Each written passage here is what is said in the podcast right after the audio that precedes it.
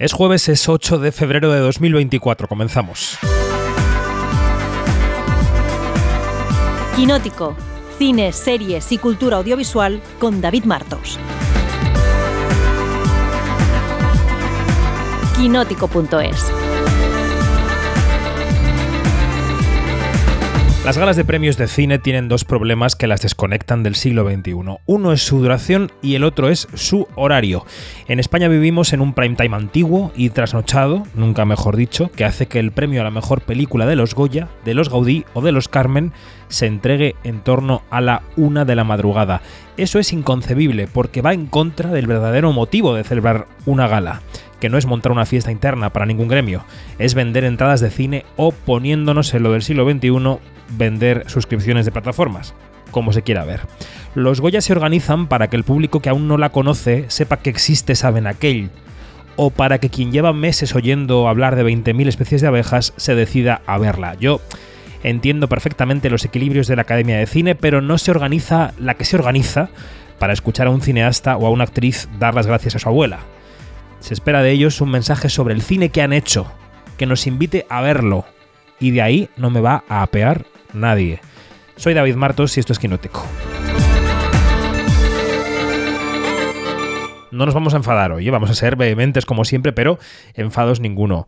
Eh, último quinótico antes de los Goya, así que os recuerdo que estamos en quinótico.es, primera con K y segunda con C, que allí podéis apuntaros a nuestra newsletter en quinótico.es barra newsletter y que podéis conocer nuestras suscripciones en quinótico.es barra suscripción, porque esto es un medio de comunicación que se sostiene gracias a suscriptores, suscriptoras y anunciantes. Así que como estoy que me opino encima, abro ya el observatorio.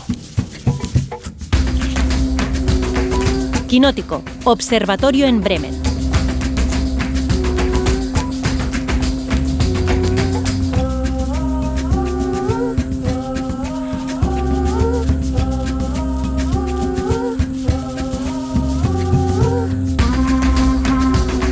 Observatorio en Bremen, como siempre o como casi siempre, con Janina Pérez Arias. Janina, ¿qué tal? Buenos días, ¿cómo estás? Bueno, lo de casi siempre, por favor, que yo creo que estoy aquí diciendo todo el tiempo y todas las semanas muy, muy. Bueno, algunas fallado, algunas fallado. Por eso, por eso el casi. Eh, último observatorio antes de la Berlinale, que empieza la semana que viene, luego hablaremos de la Berlinale. Y también último antes de los Goya. Eh, Dani Mantilla, buenos días. Buenos días. ¿Has planchado ya la americana o no? Porque vamos a estar ahí en la alfombra roja, ya lo sabes. Pues todavía no. Lo que sí he empezado a mirar es el tiempo de Valladolid y tengo miedo. Pero bueno, mm, mm, no puede ser. Bueno, a veces no puede ser peor que, en octubre, pero estoy seguro que sí puede serlo. Veremos, veremos qué pasa. Bueno, yo eh, me dejo para después contar lo que haremos en la alfombra roja, que será un directo kilométrico de los nuestros. Iñaki Mayora, buenos días. Buenos días, ¿qué tal? ¿Qué tal estáis todos? Muy bien, hacía tiempo que no estabas por aquí, ¿no? Pues mm, sí, la verdad que es que sí, que llevaba un, tiempo sin venir, pero bueno, aquí estoy. Aquí estás, efectivamente, aquí estás. Em, tenemos también por ahí a Francés Miró. Francés, buen día, ¿cómo estás? Buenas, ¿qué tal? ¿Cómo estamos? Muy bien. Y hoy, invitada especial, desde Barcelona, María Cusó. Buen día, ¿cómo estás? Hola, buen día, ¿qué tal? Pues súper contenta de volver aquí, Nótico. Siempre que hablo con vosotros es un placer, o sea que yo feliz. Nuestra compañera de Raku, con la que hablaremos ahora de los Goya y también de los Gaudí, que estuvo allí cubriendo al pie del cañón el pasado domingo. Bueno. Los Goya llegan este sábado 10 de febrero, se van a celebrar en Valladolid, en la feria de muestras, parece que pasados por agua, ya veremos, parece que va a llover. Lo que sabemos es que los van a presentar... Em, los Javis y Ana Belén. Sabemos que habrá música en la gala. Sabemos algunos de los entregadores. Estarán por allí de campanillas los, máximos, pues por ejemplo Pedro, Almodóvar y Penélope Cruz, que se rumorea que van a recordar el aniversario de alguna película de la que hace, no sé, 25 años, ahí estamos.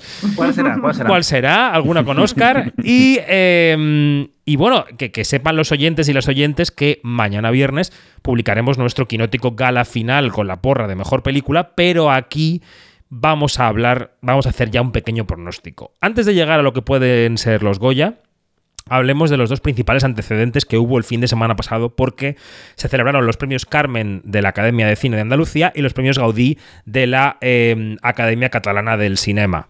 Eh, y claro, los dos premios los vota gente que en su mayoría también vota en los Goya, así que son indicadores parciales Quizá puede que hayan votado distinto en las ceremonias, claro, pero podrían ser pistas de cara a cosas que puedan ocurrir el próximo sábado. Empecemos por los Carmen, que se celebraron en Huelva, la edición número 3 de estos premios. Eh, se celebraron el pasado eh, sábado, día 3 de febrero, eh, y allí la mejor película fue Cerrar los Ojos pero fue el único premio que se llevó porque la película que arrasó en la ceremonia con cinco estatuillas fue Te estoy llamando locamente de Alejandro Marín, que entre otras ganó la de Mejor Dirección Nobel y que se refería así a que hay que dar paso a nuevas voces en el cine español. Sobre todo dedicárselo a las nuevas generaciones, creo que es muy importante que estemos abiertos a, nuevas miradas y a nuevas voces para bueno, que, no, que hablen de diversidad y que, y que no hagan con su mirada un, poquito mejores. Muchísimas, muchísimas gracias, de verdad. Esto por un lado. Y luego el domingo se celebraron los Gaudí, que nos dejaron seis premios para Creatura de Elena Martín Jimeno y siete para Saben Aquel, aunque el gordo gordo fue el de Creatura, por tanto damos a Creatura como ganadora de la ceremonia. Elena Martín hablaba así del deseo sexual que es el tema central de su película, el deseo sexual femenino, y cómo muchas mujeres a lo largo de la historia le han aplicado el silencio para que no fuera algo controvertido, problemático para los hombres, casualmente. Portem molts anys en què la violència sexual es combat amb el silenci. Ens han ensenyat que el nostre desig és perillós i ens han ensenyat que si, si hi ha perill, doncs millor eliminar la sexualitat no? i així no existeix el perill.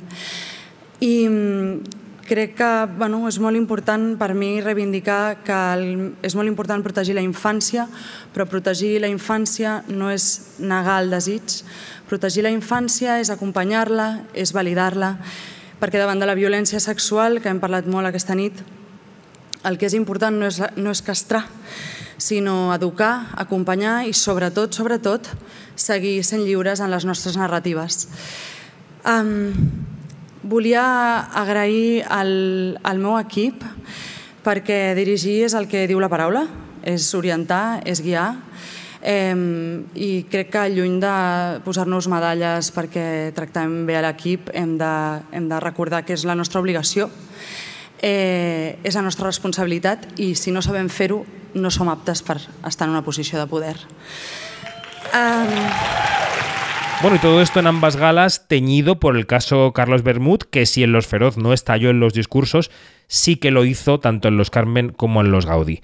Voy a empezar por los Gaudí y por María Cusó. María, primero nos centramos en la ceremonia, en los premios que tú cubriste. ¿Qué lectura haces de lo que pasó allí el domingo? A lectura a nivel cinematográfico, a nivel de gala, a nivel de discurso, porque es verdad lo que decías tú ahora, que pues creo que a nivel de discurso sí fue una gala en la que sí que estuvo muy presente ¿no? el tema eh, de los abusos sexuales y los abusos de poder en la industria. Yo creo que habían tenido ya el tiempo suficiente desde los feroz como para un poco uh, digerir todo lo que estaba pasando y realmente yo creo que fue una gala en la que aprovecharon tanto actores, actrices como directores para, para alzar la voz en contra de ello también debo decirte que no sé si hubo más discursos en contra de los abusos y a favor de la liberación y de que tanto el cine como la sociedad sea un lugar seguro ah, para todo tipo de personas, eh, como del conflicto en Palestina, ¿eh? porque también se levantaron muchas voces en favor del conflicto y en contra de la invasión israeliana. O sea que estaba un poquito allí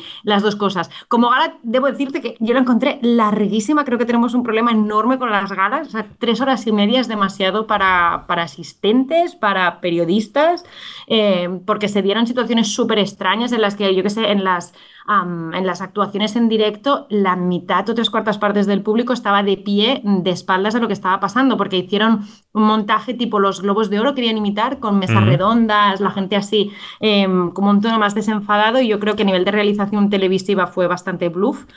Em, precisamente por esto, porque se hizo muy largo y este hastío y este aburrimiento pues fue como muy evidente desde casa.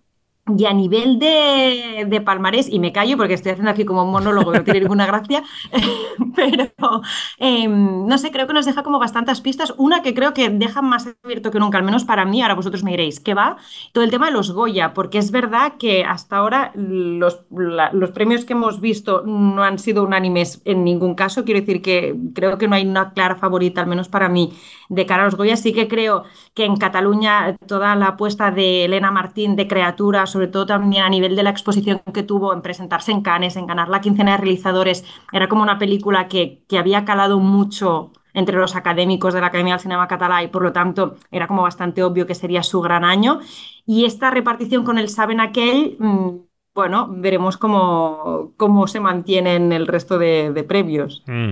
Luego hablaremos de lo de la duración, que creo que es un tema aparte. Y ahora paso a Dani, pero lo del formato Globos de Oro que tú decías, ¿era un formato Globos de Oro o formato feroz, digamos, un poco falso, ¿eh? Porque eran mesas abiertas, eran como en media luna así, y en la parte que daba del escenario no había invitados. Entonces, daba la sensación como un poco como de mini palcos y le, y le- y le daba un poco de frialdad a ese formato de mesas redondas, que es más caluroso, yo creo, en los globos y en los feroz. No, pero de y hecho, aparte estaba muy lejos del red- ¿no?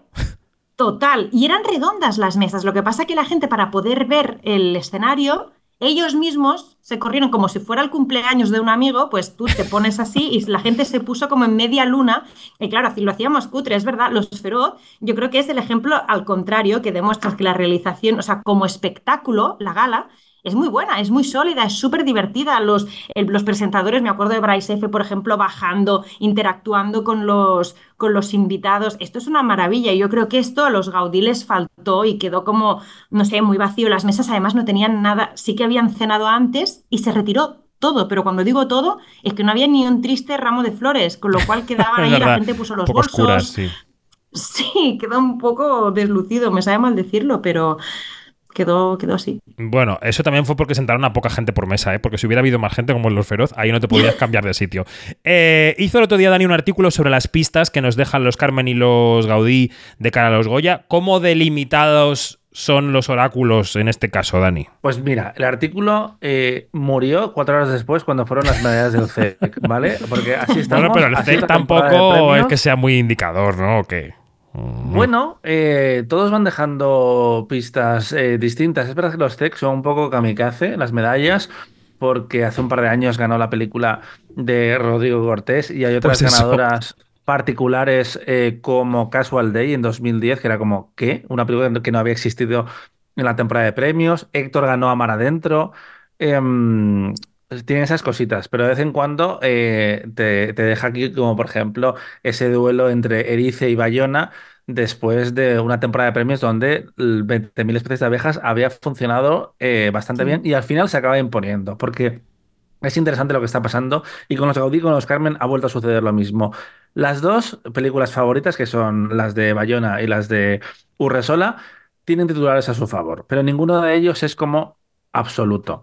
Creo que a los puntos va ganando sin duda eh, 20.000 especies de abejas y utilizar este lenguaje eh, como va ganando ha hecho que se me venga ahora mismo la, la- la imagen de Estivaliz, creo que era en el cine en la SER diciendo lamentando cómo se utiliza el lenguaje bélico para hablar de la temporada de premios, pero es que es muy difícil huir de ello. Es muy difícil. Como persona que ha estado haciendo va- varios artículos esta semana, previa de los Goya y demás, entre todos lo hemos creado y es muy difícil huir. Veremos qué pasa, pero em, al final, 20.000 especies de abejas, el único premio de mejor película que ha perdido por ahora son las medallas del CEC.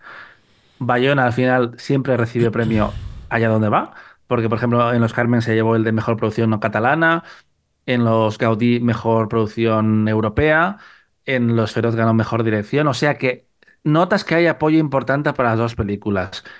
Y va a haber emoción hasta el final. Inclu- eh, incluido también el premio de mejor dirección para, para Erice o para Bayona.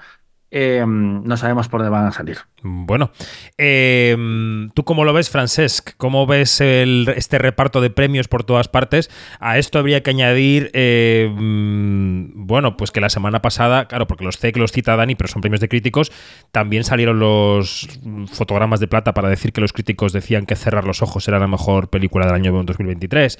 Quiero decir que hay indicadores para todos los gustos, ¿no? Sí, sí, totalmente. Y en el caso de, los Gaudí y los, y los Carmen, me parece que, que han premiado justamente lo que es muy probable que se quede sin premio en los, en los Goya. En el caso de, de Saben a qué, creo que los premios más claros son los de actuación, sobre todo en el caso de Verdaguer. Y en el caso de, de Creatura, Elena Martín está nominada a Mejor Dirección, pero lo veo muy difícil que, que se lo lleve en los Goya. Y, eh, y en los Gaudí triunfó, tanto en dirección como, como, en, eh, como en película.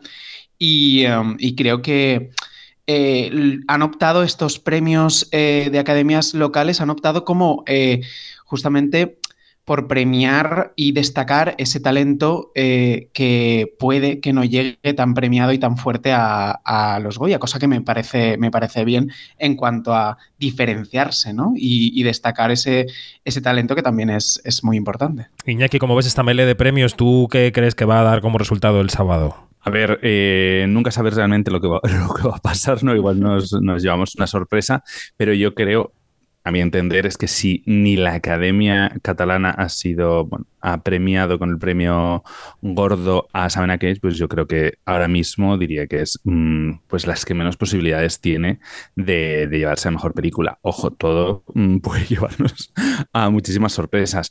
Y bueno, al final 20.000 especies de abejas y... mm, eh, la Sociedad de la Nieve recibieron sus premios dentro de, estos, premios de la Academia Local Catalana, entonces, bueno, pues todavía siguen fuertes, ¿no? En, esa, terna. Yo creo que además lo que decía, no sé si lo ha dicho Francés, que creo que son eh, Cerrar los ojos, eh, Criatura, pues, pues tienen ahora mismo pues menos opciones de llevarse algún Goya en, bueno, este sábado, pero veremos, que nunca se sabe. Veremos, veremos. Janina, voy contigo. Yo creo que las pistas principales que tenemos sobre la mesa son el forqué para las abejas, es una gran pista. El premio de cerrar los ojos contra todo el resto del palmarés en los Carmen es una pista. La tradición técnica de los Goya que parece favorecer a Bayona es otra pista. ¿Tú cómo lo ves, Jani? Yo veo que va, que va, que en los Goyas va a haber un abrazo eh, muy grande hacia Erice. Eso ya lo hemos dicho, ya lo hemos hablado, o ya, les he- ya lo hemos hablado fuera de micrófono. Yo creo que le, lo van a, mimar mucho a Erice eh, y también van a mimar mucho a Bayona. Eh, y claro que también van a reconocer eh, a eh, 20.000 especies de abejas. Y yo no sé por qué yo tengo el, el- el presentimiento que em, se nos va a quedar afuera de todo esto em, eh, criatura. No sé, es un pálpito, es un pálpito por- tomando en cuenta cómo suele votar eh, eh, la academia, ¿no? Mm. ¿Tú crees, eh, María, que Criatura se queda fuera del palmarés el sábado? Tiene cuatro nominaciones, dirección y justo los tres actores premiados en los Gaudí, ¿no? Claudia Malayelada, Alex Brandemul y Clara Segura. Sí, yo también tengo este mismo pálpito que Janina. Yo creo que Criatura ya ha hecho su camino y que quizá en los Goya pues tiene otras competidoras y tiene otro tipo de votante que, no sé, me da la sensación también que se va a quedar fuera. Y también es curioso, yo, este homenaje a Víctor Erice, yo no estaba cuando fuera de micro lo estabais comentando, pero también creo que es una cosa que, no sé, me da la sensación de que va a haber un mimo especial a Erice, sobre todo pues teniendo en cuenta toda la trayectoria de cerrar los ojos. Bueno, pues el sábado veremos esa gala. Hay un ingrediente que faltaba por conocer y que hemos conocido durante la semana, que es el Goya Internacional a Sigourney Weaver, que tiene cierta relación con el cine español. Eh, Iñaki, ¿qué te ha parecido el premio? ¿Qué te parece que a Sigourney le demos un Goya el sábado? Bueno, pues yo creo que eh, ha sido un premio totalmente sorpresa, fuera de todas las quinielas que, se estaban haciendo eh, dentro del equipo quinótico incluso. Eh, entonces, pues yo estoy encantado. Tercera mujer que, que lo, que lo recibe después de Kate Blanchett y Juliette Binoche. Y bueno, pues al final que esté relacionado de alguna manera con, con el cine español siempre es de agradecer para que no parezca que es un premio pues simplemente inventado y, y ya está, sino bueno, pues que se agradece que bueno, ha estado con José Antonio Bayona en Un monstruo viene a, verme, a verme y en Luces Rojas de Rodrigo Cortés. Así que bueno, pues algo de relación tiene con el cine y esperemos que lo reciba a manos de, de Bayona, ¿no? Este próximo, este próximo sábado. Así que yo estoy encantado porque además, bueno, pues es un mito del cine para, yo creo, para todos, sobre todo para mí que soy un amante de Alien, pues eh, yo estoy feliz. Y premio Donostia en San Sebastián, lo cual conlleva, Dani Mantilla, una buena ración de pinchos que se llevó la señora a su casa, claro. Hombre, Sigourney sabe que en España se come bien, ha trabajado con directores españoles, fue Isabel la Católica a las órdenes de Ridley Scott, o sea que más relación que Kate Blanchett, por ejemplo, hay. Y que la Vinos, pues, pues así, así. A mí me ha tocado la rodilla Sigourney Weaver, tengo que deciros. O sea, que estoy soy más fan que ninguno de vosotros. A mí se me puso, se me, se me sentó al lado. ¿Cómo era esa película que inauguró la Berlinale hace tres o cuatro años, Janina, sobre la editora de Salinger? Que yo hice una... My una- Salinger Year. Exactamente mi año con Sí. Salinger, eh, que yo hice una roundtable con ella y se me sentó al lado y le dije, Sigourney, eh, Avatar, ¿cómo va? Y me tocó la pierna y me dijo, ya me gustaría a mí saberlo. o sea que, Y nunca más te lavaste la pierna. bueno, no, no iba yo en Berlín en febrero, como bien sabes, María, en pantalones cortos, precisamente. Era un pantalón largo. Eh, bueno, pues Sigourney Weaver se llevará el premio el sábado y yo creo que ya antes de despedir a María Acusó, que se tiene que marchar, creo que tenemos que abordar el tema que ella misma eh, sacaba antes, ¿no? Que es el de los dos factores que, que marcan las galas, sobre todo en España, porque si las galas en general son muy largas en todo el mundo, porque las academias tienden a incluir ahí todas las disciplinas que la integran, cosa que yo cuestiono totalmente, pero bueno, en. España además eso se, a eso se une la hora a la que comienzan, porque como en muchas ocasiones para su financiación hace falta que la producción técnica la realice una cadena de televisión, nuestro prime time sigue siendo eh, antiguo, trasnochado y comenzando a las 10 de la noche. Entonces acabamos dando el premio a la mejor película a la una de la madrugada, María. Esto eh, es que me parece de otro planeta, literalmente. Totalmente. Este año, además, que se alargaron muchísimo los discursos. O sea, eh, creo que encima de escaleta íbamos como 20 minutos de retraso y hizo que el premio a la mejor dirección fue una y 15, creo.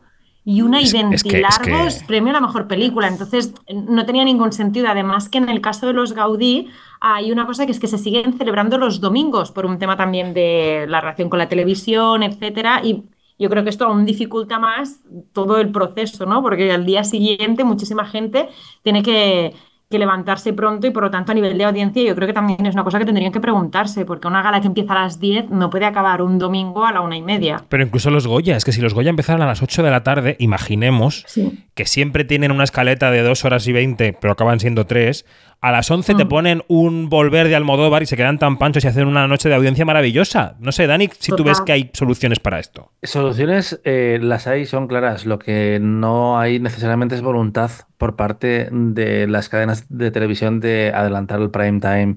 Venimos de una semana en la que el Benidorm Fest, eh, las semifinales han empezado a celebrarse Sí. a las 10.50. Así que podemos tener este debate. Yo creo que es necesario, pero la gente que toma decisiones mm, se va a quedar como estaba. Pero luego está la duración de las galas también. Es decir, las academias, que tienen muchas familias dentro, quieren que Mm. haya un premio de sonido y de ese premio maldito de dirección de producción y de dirección artística y tal. Y eso me parece bien de cara al gremio, si esto fuera la fiesta del gremio, pero el objetivo principal, creo yo, no sé, Francesc, ¿qué opinas? De las galas de premios es vender entradas de cine y en el siglo XXI también quizá suscripciones a plataformas. Es decir, que la gente sepa que existe esa aquel, que la gente que lleva meses oyendo hablar de las abejas se decida a verla y Las disciplinas técnicas, por mucho que les amemos y que sean necesarios para el cine y todo lo que tú quieras, creo que no pintan nada. Y aquí me llevo yo la lluvia de piedras, no me importa. Creo que no pintan nada en las galas. Y además creo que no nos hace ninguna falta escuchar a un cineasta agradecerle el premio a su tía, porque eh, lo que queremos oír es una reflexión profunda sobre la película que ha hecho para animar a la gente a verla. Eh, no sé, Francesc, si tú piensas lo mismo. Eh, estoy de acuerdo con, con el objetivo último de, de las galas, pero no sé si el hecho de quitar eh, algunas categorías y entregar solo algunas otras eh, es la solución, porque recuerdo en la gala de, de los EFA, de los premios de la Academia Europea, que se, se quitaron de encima varios premios del tirón de categorías técnicas y ni aún así la gala fue ni más corta Pero es que dan cuatro honoríficos. Quiero decir que es que lo reemplazan con otros. Claro, claro. y la, y la eh, de los y- Oscar también, hubo también una de los Oscar. Sí. sí, sí. Sí, sí, los Oscars también lo hicieron. Y no dio re- buenos resultados tampoco. Y fue horrible, fue horrible porque se hizo mal, se hizo en las pasadas publicitarias. A ver, yo creo que eso no se puede hacer. No, no, no se, No Se se, quiere hacer, hacer en- se puede en- hacer, en- no se quiere hacer. Exacto, no se quiere hacer. Eh, se pueden hacer en dos noches, como los Emmy eh, lo hacen con los Creative y el Prime Time. Mm. Incluso después llevaron los Creative, los partieron en dos noches. Eh, vale que no se retransmiten esas galas. Mira, mm, nuestros amigos de los cortos, yo os quiero mucho, ¿vale? Pero yo no los pondría en las galas. ¿Qué pasa? Cuando se ha intentado eh, sacarlos, la industria lo ha parado. En Hollywood se intentó en los años 90 y gente como Scorsese, como Spielberg, firmaba y firmaba y firmaba porque los Oscars tenían que estar en la gala. Y eso que son eh, premios que no van a ganar nunca porque mm, este año puede ganar Wes Anderson, pero es muy, muy, muy raro que un director consagrado Sí. eh, se lo lleve. Consideran que forma parte de la industria y que tiene que estar ahí. Es un poco un animal gigante con el que es difícil gestionar, pero aún así los discursos sí se pueden gestionar y se pueden hacer más cortos y no, y no es que tiene que haber un término medio entre em, los 45 segundos que parece que, que hay un francotirador eh, apuntándote de las galas americanas y las turras que nos dan, eh, porque en los feroz hemos visto este mismo año unas turras que es como, señor, señora, bájese de ahí, esto tiene que continuar. Y no lo hacen. No, no lo hacen, Total. efectivamente. No lo Y hacen. en este objetivo, David, que decías, ¿no? Que, que lo he encontrado súper interesante, el punto de hasta qué punto estas galas, ¿no? También su objetivo último es que la gente es crear eh, toda esta comunidad de, de espectadores y que, que crezca y que tenga ganas de ir al cine a ver estas películas precisamente. Pero yo creo que para este objetivo sí que es verdad que ahora existe una cosa que se llaman redes sociales y que creo que tiene un- las galas tienen una segunda vida que se alarga muchísimo y que cumple precisamente este objetivo que dices tú, que es tan necesario, que es que la gente se enamore de las películas antes de verla y si no la ha visto la vaya a ver, que es a través de las redes sociales. Al menos me da esta sensación de que en los últimos años, ¿cuántas veces hemos visto discursos eh, de las películas más aplaudidas que se van repitiendo? Durante toda la semana posterior y que hace que mucha gente diga, ah, ostras, pues yo 20.000 especies de abejas ni había ido a hablar de ella porque he vivido en Marte durante el último año y gracias al discurso de Estivaliz eh, que he visto en Instagram, en TikTok, en Twitter en cualquier sitio, pues me apeteciera verla. O sea que, que estoy de acuerdo contigo que esto tendría que ser un objetivo de la gala, pero mm, frente a la dificultad que tendrá sacar ciertas categorías, pues siempre nos queda la, la esperanza de que, bueno, estos discursos en cierta manera llegarán con delay, que diríamos en la radio, y quizás se conseguirá el objetivo último.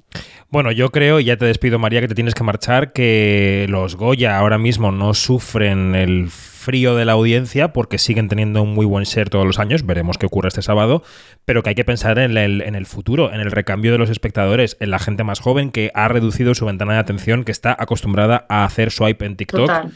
Y que Mm. esto no le apela en absoluto. En fin, eh, María Cuso, compañera, amiga, eh, alma del cine en Raku, gracias. ¿Y nos vemos en Berlín o qué? Eh, no lo sé seguro. Uy, estamos trabajando No, en ello. ya te lo contaré.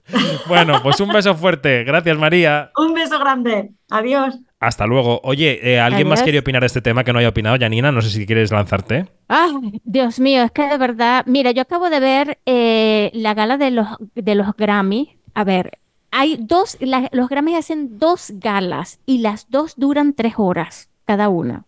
En una le reparten al mejor álbum flamenco, al mejor álbum de folclore mexicano, al mejor álbum de, de música latina, que yo no sé qué cosa. Eh, Y to- to- todo eso, tres horas, que viéndolo tú dices, ¿hay necesidad? Y la otra gala es esta donde está eh, la Taylor Swift, eh, la Beyoncé con su hija, este, la eh, eh, Shakira, Karol G y todo esto. Entonces, claro, este, tampoco así, tampoco así, porque, porque esa industria que es, ah, que es increíblemente grande, pues también eh, se, se manda dos galas que son dos mamuts. ¿Quién va a soportar eso? Eh, y es bastante, bastante, mm, eh, da, da- da mucho dolor de cabeza. Por otra parte, yo veo que lo que decía, a- lo que estaban diciendo ahora del, del manejo del- de las redes sociales, a mí me parece que todavía em, falta mucho trabajo allí y hay que ver más de cómo se mueven eh, estos grandes, eh, estas grandes academias eh, en Estados Unidos, ¿no? Que, que tienen como, como que luz, tienden a lucirse más. Una, unas más que otras, porque ni siquiera los Oscars, mm, para mi criterio, ni siquiera los Oscars tienen una, una buena, un buen manejo de las redes sociales. Para No, nada. no lo tienen. Son súper casposos, eh, viven como en el siglo XIX, yo no sé. Entonces ahí están perdiendo mucha cancha. Y yo creo que no podemos ver a los Oscars, pero sí, por ejemplo, a los, a los Critics Awards, a los Spirits Awards, que tienen una, un manejo de las redes sociales bastante efectivo. Y bueno, eh, pero esto, lo de las galas, como decía eh, Dani, eh, mm, no hay voluntad. No hay voluntad Mm. para, para hacer la reforma. Hmm. Un cambio que yo, que yo creo que sí que había que incorporar y que yo hace poco hablaba con un distribuidor importante de este país que tenía películas o, o ha tenido ganadoras en esta categoría y aún así pensaba, y yo estaba de acuerdo, en que mejor película europea ahora mismo no tiene ningún tipo de sentido en los Goya. La mayoría de, de academias no presentan, los, las fechas son extrañísimas. Sí. Tenemos este año, por ejemplo, After Sun nominada, que se estrenó en diciembre de- del año pasado. Tenemos ya mejor película iberoamericana, iberoamericana, que yo en- entiendo que por cuestiones identitarias e industriales es más importante que el de europea. Exacto. Igual no necesitamos ese premio, Mm. creo, porque al final mm, siempre gana la película más, más famosa, es como muy obvio. E- Y eso es una cosa que yo creo que sí se podría cortar y se debería cortar porque no afecta directamente a la parte eh, industrial española y tampoco tiene una mm, consecuencia mm, de publicidad mm, demasiado importante. Si este año gana Anatomía de una caída, que es probable, puede que sea pues como un recordatorio, pero la mayoría de las veces es eh, un premio que va a películas que ya están olvidadas. Bueno, yo creo que se podría hacer una gala previa de cortos con su entidad, que tendría su sentido, y creo que se podría hacer una gala técnica que podría ser parte de la temporada de premios porque llegaríamos calentando el marcador. Eh, llegaríamos a la fecha de este sábado con Bayona con ocho Goyas y a ver qué pasa, ¿no? Quiero decir que, que todo se puede hacer y todo se puede probar, pero que lo que no podemos seguir haciendo es acosándonos a las 2 de la mañana viendo unos premios. Es que esto me parece Sobre todo, terrible. David, perdona, y, y ya es lo último que digo sobre este tema, eh, podrías aprovechar un evento como el almuerzo de nominados para dar algún premio. Eso por un lado. Mm. Eh, y por otro, la gala respiraría y permitirías que hubiera momentos, porque al final, en los Goya, si no me equivoco, hay 28 premios. Ujú. Son 28 obligaciones, entre comillas, que ya ahogan una gala. Y imagínate, recuerda los años en los que había publicidad en los Goya. Ya no la hay, porque eh, Televisión Española no tiene publicidad. Claro, los Oscar tienen dos horas y cuarto efectivas de, de ceremonia. Por eso van tan rápido con los discursos. Pero no se aprovecha con todas las posibilidades que hay en 180, 195 minutos para generar esos momentos comentables al día siguiente. Eso es, eso es cierto. Mm. Mi, mi resistencia era antes porque no sé si hay una voluntad, pero mm, ¿dónde crecer? Hay. Mm. ¿Dónde de crecer? Diría yo. ¿Dónde de, de crecer? Iñaki, algo antes de acabar ese tema. A ver, es que el tema de los consumos televisivos, yo que trabajo en el sector, bueno, yo trabajo en televisión, es, es una cosa con- contra la que eh, se ha intentado luchar tantas veces, ya no solo con el, con el tema de los premios, sino con todos los programas. El Prime Time español eh, empieza a las mm, 11 de la noche prácticamente durante toda la semana. Es verdad que el fin de semana empieza a las 10. Es muy complicado. Una vez pasadas las 12 de la noche, el ser normalmente eh, es más fácil de conseguir, por lo cual también explica que las galas, como todos los programas de televisión, se alarguen hasta mm, horas, eh, pues eso, eh, innecesarias, ¿no? Eh, entonces es muy complicado todo esto, pues a nivel, a nivel televisivo también pues buscan cuanto más ser mejor, como ahora mismo los consumos televisivos están basados sobre todo en, el tele, en las horas del telediario, pues el telediario se mantiene, todo tiene que ser después del tele. Es muy complicado luchar contra todo esto. Si recortas la gala, recortas la duración, no entras en- a partir de las 12, o sea, es que es todo un estudio súper complejo. eh, muy difícil de decidir en el que, bueno, pues al final nosotros miramos eh, por lo que a nosotros nos interesa, pero claro, al final que no se nos olvide que esto también, bueno, la televisión es, es- son empresas y también, pues ellos también miran por, por su parte. Entonces es muy complicado. Y luego me acordaba también del tema de los discursos. Yo recuerdo, no sé si fue en los Goya, creo que fue en los Oscar, en los que los nominados tuvieron que enviar los agradecimientos y que pasaban en scroll por debajo de la pantalla para intentar evitar los discursos largos y aún así la gala fue eterna. No sé si os acordáis de ese año. Sí, sí, sí. sí. Yo, eh, es en plan de, es que por mucho que se intente, los discursos siguen siendo eternos. Yo recuerdo en el año de la pandemia, eh, la, may- la mayor diferencia fue en el que eh, solo se conectaba con una, con una casa, digamos, y se evitaban las escaleras. Y yo digo, ¿realmente se perderá tanto tiempo en las escaleras de bajada por el premio, tal, los besos, no sé cuánto, como para que se note tanto en una gala?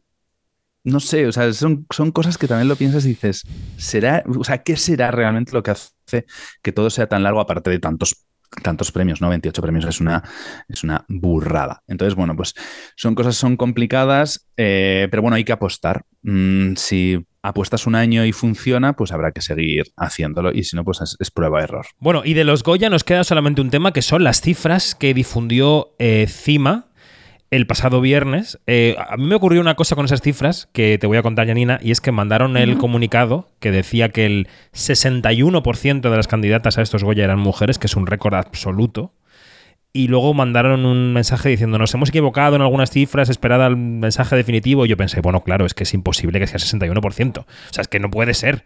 O sea, es que son muchísimas mujeres, después de todo lo que se ha luchado, que sea más del 50% y que sea el 61%. Y no era ese el error, era un error secundario, pero es verdad, 61% de las candidatas este año son mujeres en los Goya. ¿Qué, ¿Cómo lees esta cifra, Janina? Oye, yo cuando leí eso no me lo podía creer. No me lo podía creer, lo tuve que volver a leer y releer y releer, porque es por primera vez en la historia de los Goyas que se alcanza esa cifra.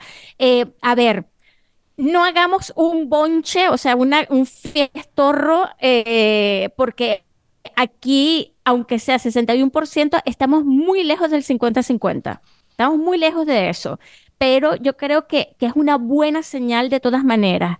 Em, esto no, tampoco es una gota de agua eh, sobre la piedra, y cito a Francés que, este, que está por allí agazapadito, pero, pero, a ver, pero, pero es una cosa que, que hay que darle mucho bombo también para que se vea, para visualizarlo y para que se, y para que se vea que es posible encaminarse hacia, hacia ese para algunas personas utópico 50-50. Y a mí hmm. me parece esto espectacular. De la semana nos quedaría, Dani, comentar las nominaciones de los premios Alma, que es el sindicato de guionistas, pero que no dan demasiadas pistas porque han nominado más o menos a todo lo que es favorito este año, ¿no? No, lo más interesante de los premios Alma es que realmente reconocen todas las disciplinas de, guion y está nominado todo el mundo que trabaja de, de esto, que al final es cierto que muchas veces los premios son un poco elitistas y tenemos fenómenos diarios como Amar es para siempre o en su momento Puente Viejo o tantas otras series y que nunca aparecen en los premios cuando los ve muchísima gente y cumplen una función industrial muy importante. Y en ese sentido, eh, o los programas de entretenimiento, vaya, que, tienen guion también y son eh, muy populares. Em, creo que Alma hace justicia en ese sentido a lo que es realmente la industria del guion en España. Bueno, eh, pues eh, todo esto de premios, que hay muchísimo de premios, así que vamos a recordar que el próximo sábado, yo creo que en torno a partir de las seis y media, aunque afinaremos la hora en nuestras redes sociales, vamos a iniciar una retransmisión en directo y en streaming y por supuesto en vídeo en el canal de YouTube de Quinótico desde la alfombra roja de los premios Goya. Allí va a estar conmigo Dani Mantilla, por allí va a pulular también Luis Fernández. ¿Por qué te ríes, Dani Mantilla? Ya me explicarás qué quieres exactamente de mí y a ver qué puedo hacer yo por ti. Bueno, pues estaremos los dos delante de una cámara y tu misión será no dejar de rajar durante tres horas para que no haya vacíos en esa transmisión, que ya has probado que puedes hacerlo perfectamente. Eso puedo hacerlo. puedes hacerlo, y cazar a los invitados y a las invitadas, ponerte de acuerdo con nuestros compañeros y amigos de la alfombra roja, mm, digo, de los que gestionan el, tránsito allí del, del talento y traer a la florinata del cine a nuestra cámara. Esto tienes que hacerlo. Lo bueno es que una vez ya hemos demostrado que podemos hacerlo, ahora lo vamos a hacer con el frío de Valladolid. Así que va a ser como un nuevo reto, una, nueva cámara. Pero vamos a ver que esto va a ser en interior. En la feria de muestras, pero en interior. No pasa nada. Da igual, él está traumatizado con el frío. Yo lo sé. sé que en mi primera Seminci pasé mucho frío, ¿vale? Sí, pero en el Seminci te desplazas de un sitio a otro. Aquí estaremos. Vamos, nos va a poner allí DIP unos calefactores que es que mm, vas a salir bronceado de la alfombra roja. En familia vamos a estar. Efectivamente. Bueno, y luego seguiremos la ceremonia y escribiremos análisis y haremos un podcast después. Es decir, toda la parafernalia y cobertura de Quinótico estará el sábado. Y em, por favor, luego os contamos al final del observatorio lo que haremos el lunes 12 de febrero, o sea, dos días después, por el Quinótico 400, que hemos organizado otro sarao en Madrid. No dejamos de, celebrar en este medio de comunicación. Eh, la Berlinale, que empieza el próximo 15, o sea, el dentro de una semana. Eh, hemos dicho que es el último observatorio antes de la Berlinale, pero el siguiente también lo grabaremos antes de ir, así que he mentido como un bellaco, aunque lo publicaremos el día de arranque de la Berlinale. Yanina, ¿qué está pasando allí? Eh, porque hay turbulencias políticas que siempre hay en torno a Berlín, es un festival muy político, pero en este caso se invitó, como a todos los partidos, a la inauguración de Berlín a los políticos de ultraderecha y se ha montado bastante gorda, ¿no? Sí, exactamente. Mira, se invitaron a cinco políticos del AFD ahora. ¿Por qué? Ese, el AFD, aunque suene así mm, como que horrible y porque estamos en el contexto alemán, ellos forman parte del gobierno, del gobierno de, en Berlín. Entonces, claro, este, cuando se hacen estas invitaciones, se tiene que invitar a los políticos que pertenecen al gobierno. O sea, esto no son invitaciones eh, random ni nada de esto.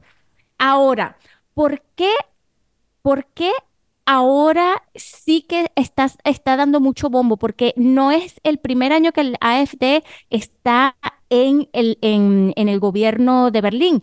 Ya tienen años en esto.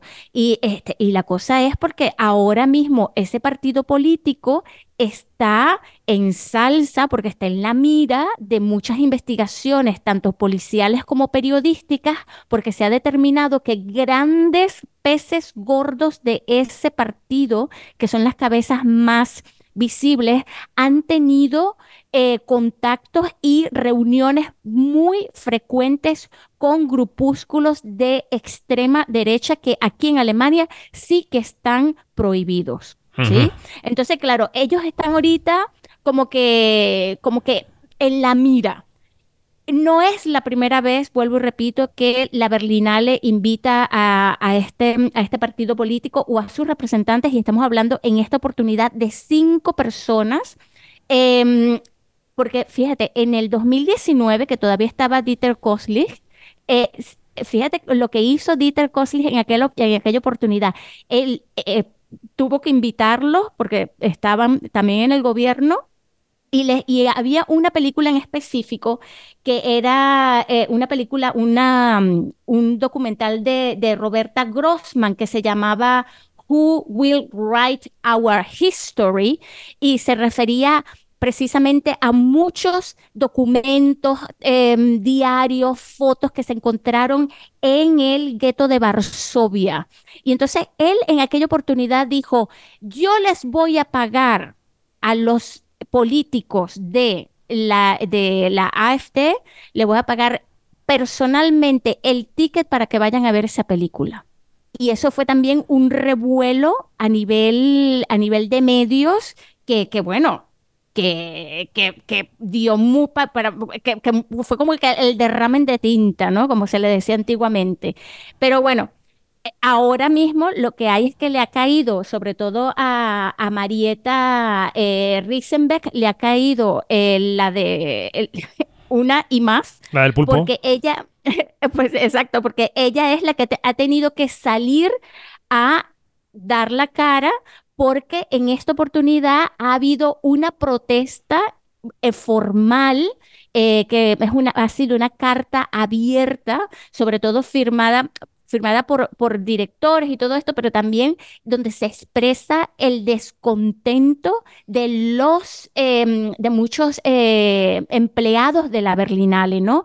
Porque la cosa es, y es súper complicado esto, porque esa decisión de quién se invita y no es de la Berlinale, no es una decisión política como las otras decisiones políticas de las que hemos hablado aquí muchas veces. Entonces la gran pregunta es, sobre todo de los empleados de la Berlinale es, ¿cómo es posible que no estemos invitados muchos de nosotros, pero sí estén invitados estos políticos de la extrema derecha que nos están jodiendo el país? Entonces, fíjate que esto es una cosa así como que... ¡ah! Y bueno, la respuesta de, de Mariette ha sido... Breve, Janina, breve, Janina, por favor. Sí, sí, sí, sí, sí, claro. La respuesta de Mariette ha sido como que, mira, vamos a, vamos a calmarnos porque esto es, y, y abro, abro cita porque es demasiado bueno, esto es una Basic Democratic Standard. Mm, O sea, así como que eh, se corresponde a un, un- a un proceso normal, democrático, y además, que lo dijo en la radio, que lo escuché, ella dijo, además, la AFD lamentablemente fue votada por una parte de nuestro pueblo. Es- esto es de verdad, bueno, yo estoy muy atenta a ver cómo se desarrollan los acontecimientos, pero ojalá los desinviten, Bueno. porque eso es lo que están pidiendo. Pues veremos, veremos qué ocurre, lo contaremos desde Berlín a partir de la semana que viene. O que, o que Eh, los, o que los- o que los pongan con cadenas a ver todas las películas eh, queer, feministas, que tengan que ver con, con historia, que tengan que ver con la Segunda Guerra Mundial y que les abran los ojos así como en la, eh, como en la, en la naranja mecánica. Eso me lo podría también desear. Bueno, el problema es que quizá les gusten, ¿no? La cosa es que mm, no las quieren para que las vean los demás. Eso es lo que le pasa a la ultraderecha.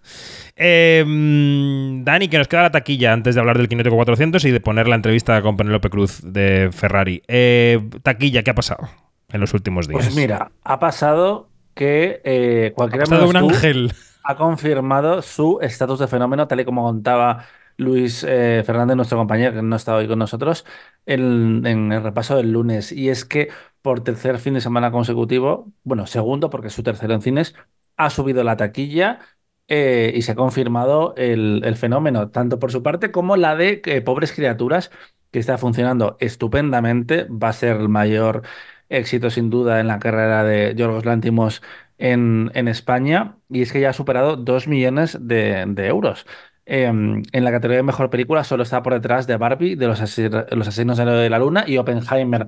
Pero lo interesante es el regreso de esta comedia romántica que tiene como protagonista a Sidney Sweeney y a Glenn Powell, a quien ha dedicado eh, María Jo Arias un perfil esta misma semana. Y es que es muy, muy, muy raro que una película suba de taquilla de la primera a la segunda semana y ya de la segunda a la tercera es todavía más extraño.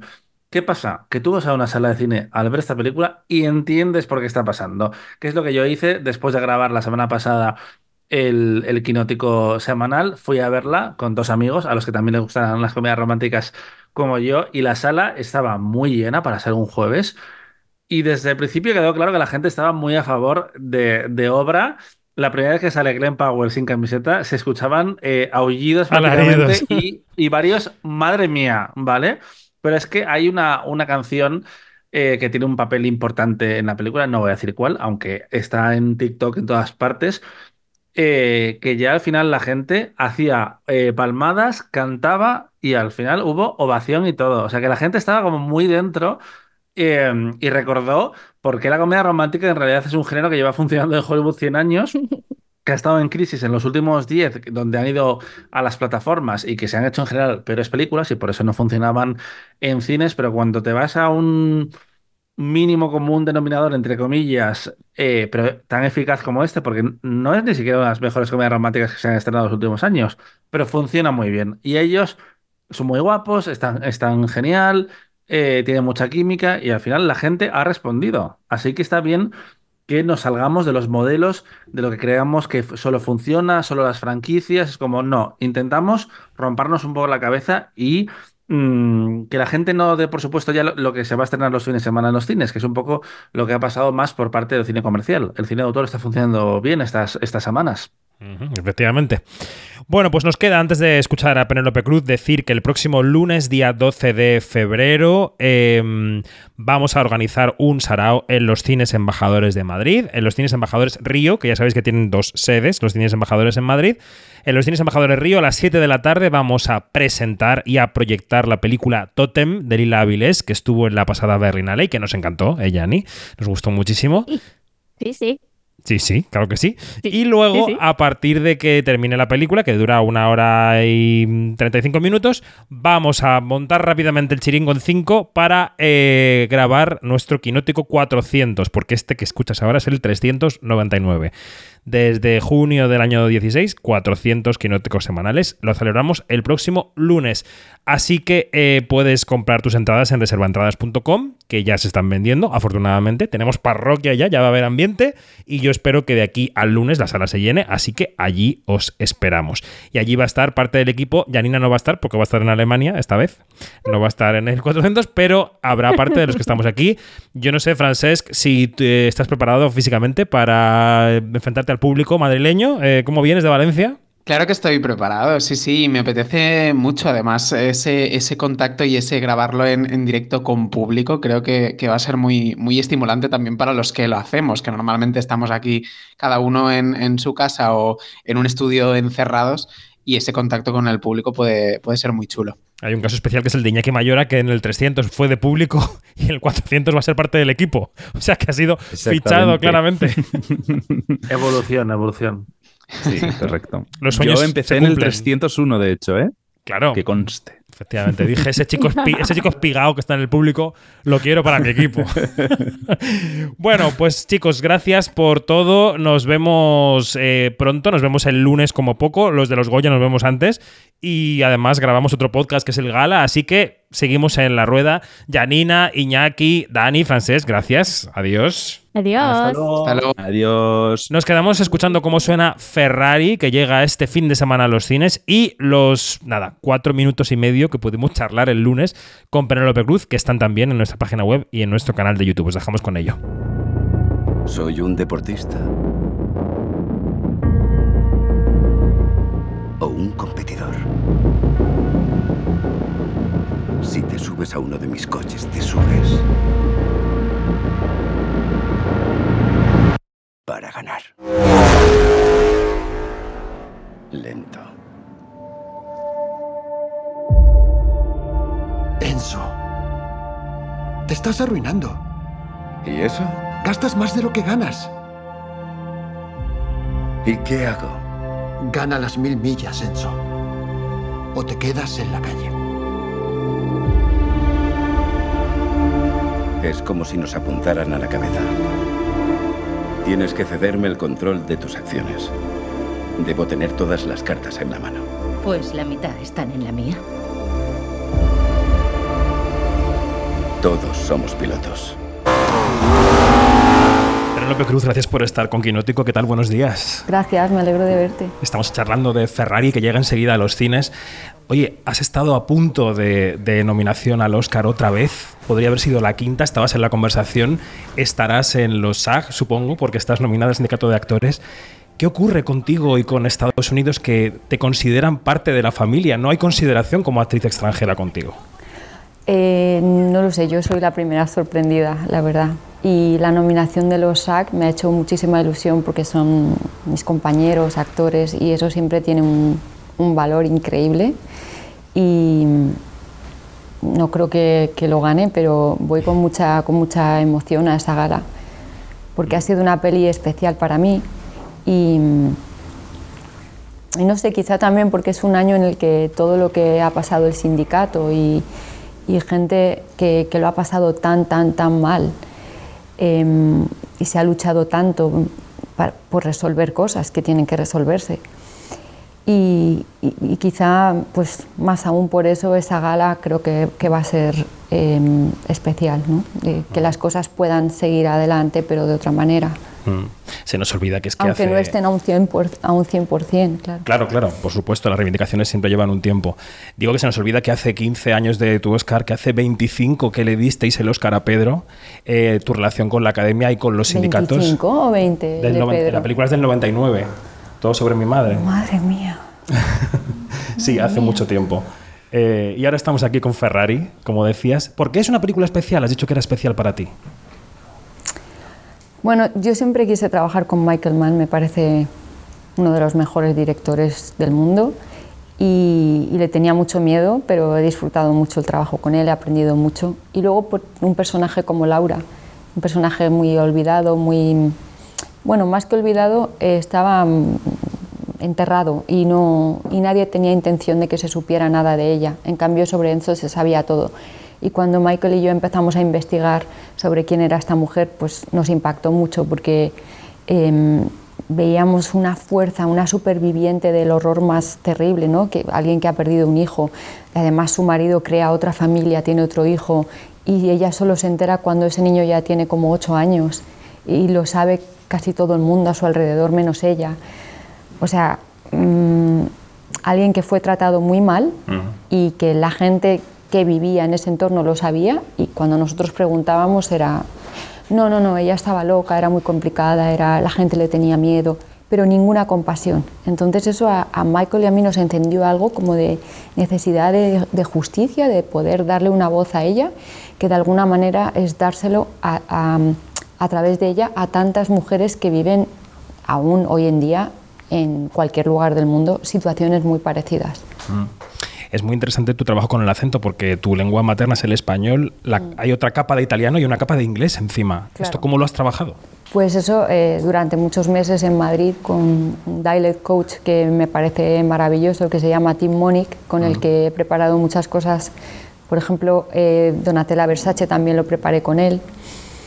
Y, y, y esa fue, como, fue el primer proceso de preparación desde aquí, de leer pues, lo poquito que había sobre ella y, y sobre la sobre la empresa y sobre la- las fábricas y luego ya allí en Modena poder ver todo esto con, con Michael, incluso poder ver el apartamento donde ella vivía, su cama, ir al mercado donde ella compraba.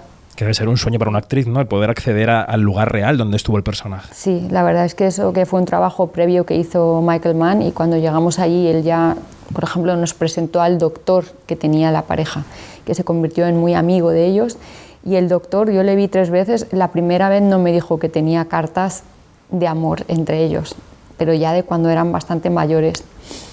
Y en, la, la tercera reunión me las dio, me dio copias y eso a mí me ayudó muchísimo para entender esa relación.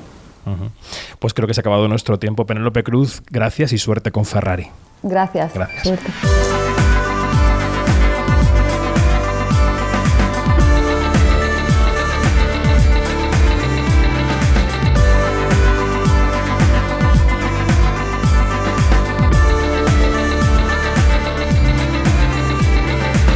Es todo, más información en quinótico.es, primera con K y segunda con C, y en nuestras redes sociales donde somos Quinótico. Hasta la próxima.